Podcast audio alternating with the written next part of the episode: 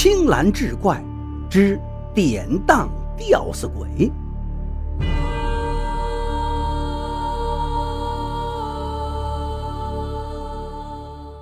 话说张三其人机智勇敢，乐于助人。夫妻二人住着三间小房，租种地主的田地，过着半饥不饱的日子。有一年秋天，蝗虫成灾，庄稼是颗粒无收，民不聊生。好些人只得背井离乡去逃荒。张三见许多老人孩子在死亡线上挣扎，心中十分不忍，便想留在本地帮助穷乡亲们度过灾年。然而他自己家里也断了粮，怎么去接济别人呢？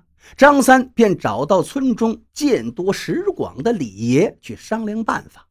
李爷说：“张三啊，你胆大心细，有勇有谋，我给你出个主意，你可以捉一个吊死鬼来当一当，也可以治一治那黑心当铺的老板万金利。”李爷一席话，正中张三下怀。谢过李爷，回家用左手搓了一根麻绳，藏在怀里。傍晚，他又带了一条麻绳，来到半路的凉亭。据说这个凉亭已经有好几个人吊死在这儿了。这时天已经快黑了，张三搬来一块垫脚石，唉声叹气地说：“唉，与其饿死，还不如吊死痛快呀。”说着，把绳子头丢过梁架，打了个结，拉着个绳圈就往自己耳朵上挂。唉怎么吊不住呢？他又把绳子圈往鼻子上挂，吊死竟然这么难。说完，又把绳子圈往嘴上挂，口里头说着：“这怎么才能吊死呢？吊死嘛，最容易。”张三忽然听到身后有个女人在说话：“你只要把下巴颏挂进绳圈就行了。”张三知道，说这话的就是吊死鬼。他便故意说道：“下巴怎么挂绳子圈啊？你做个样子给我看看吧。”那吊死鬼说：“这个容易。”于是他便站到石头上，用手拉住绳子圈，做准备上吊的样子。张三趁他不防，悄悄掏出左手的草绳，猛地把他捆了个结实。吊死鬼喳喳直叫，张三也不管，把他扛在肩上，拔腿便向家里跑去。他跑着跑着。觉着肩头越来越轻，回到家里拿下来一看，见吊死鬼儿已经变成了一个葫芦样的东西，敲敲它会滋滋乱叫，丢下蹦蹦会跳。张三十分的欢喜。第二天早上，张三拿着这个葫芦到黑心当铺去当宝贝。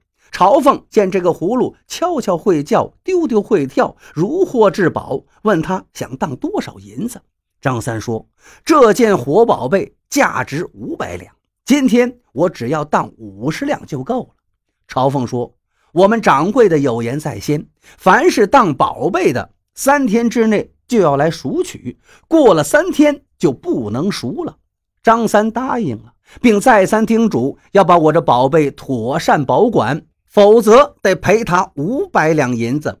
朝凤点了点头，他把银子和当票交给张三，准备向掌柜的报喜。张三回到家里，他估计吊死鬼会逃出来找他的麻烦，便砍了一棵野桃树，削了一把桃木剑，又砍了不少桃木桩，插在前门后门，把桃木剑藏在床头。傍晚，他拿出一张渔网，对妻子说：“今天晚上你晚一点睡，在外间等着，那吊死鬼定会来找我的麻烦。”你如果听到房间里有乒乒乓乓的声音，就把这个渔网放在下水道口。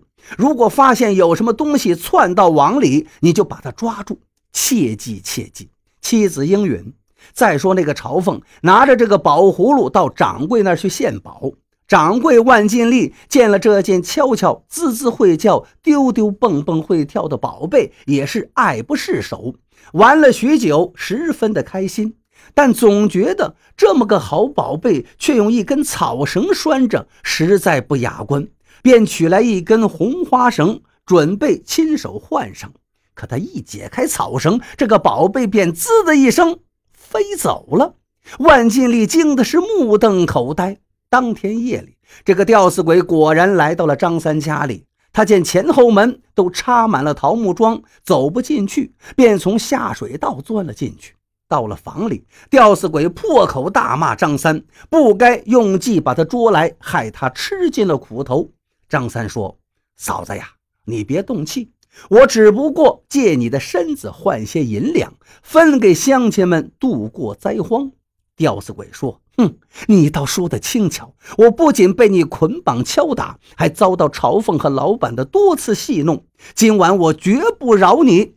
说着，便挥起上吊绳，恶狠狠地向张三扑去。张三不慌不忙，举着桃木剑，沉着应战。妻子听见房里有乒乒乓乓的声响，便赶快将渔网在下水道装好。这时，张三是越战越勇，杀得吊死鬼连连后退。吊死鬼招架不住，便窜向下水道逃命。张三妻子见一个黑影窜进了渔网，便上前一把紧紧抓住。张三追了出来，把网兜拿到灯下照看，一看吊死鬼又变成了一个葫芦。张三对吊死鬼说：“今天我再三跟你讲道理，你竟这么不讲义气。现在我可饶你不得了，或者让我用桃木剑把你刺死，或者浇上油把你烧死。”吊死鬼是连连告饶，并发誓再也不敢来寻衅闹事了。如果违背誓言，甘愿堕入十八层地狱。张三这才把他放了。当晚。张三悄悄地来到凉亭的墙后探听，听到那个吊死鬼在跟同伴们说：“那个张三呀，你们切不可招惹他。我已经被他捉住两回了，我发了重誓，他才放我回来。”众鬼唯唯诺诺，点头答应。第二天，张三便带着银子和当票到黑心当铺去赎宝贝。万金利失了宝贝，无计可施，只得把五百两银子赔给他。张三便把这些银两分给受灾的穷乡亲，让大家买米买柴以度荒年。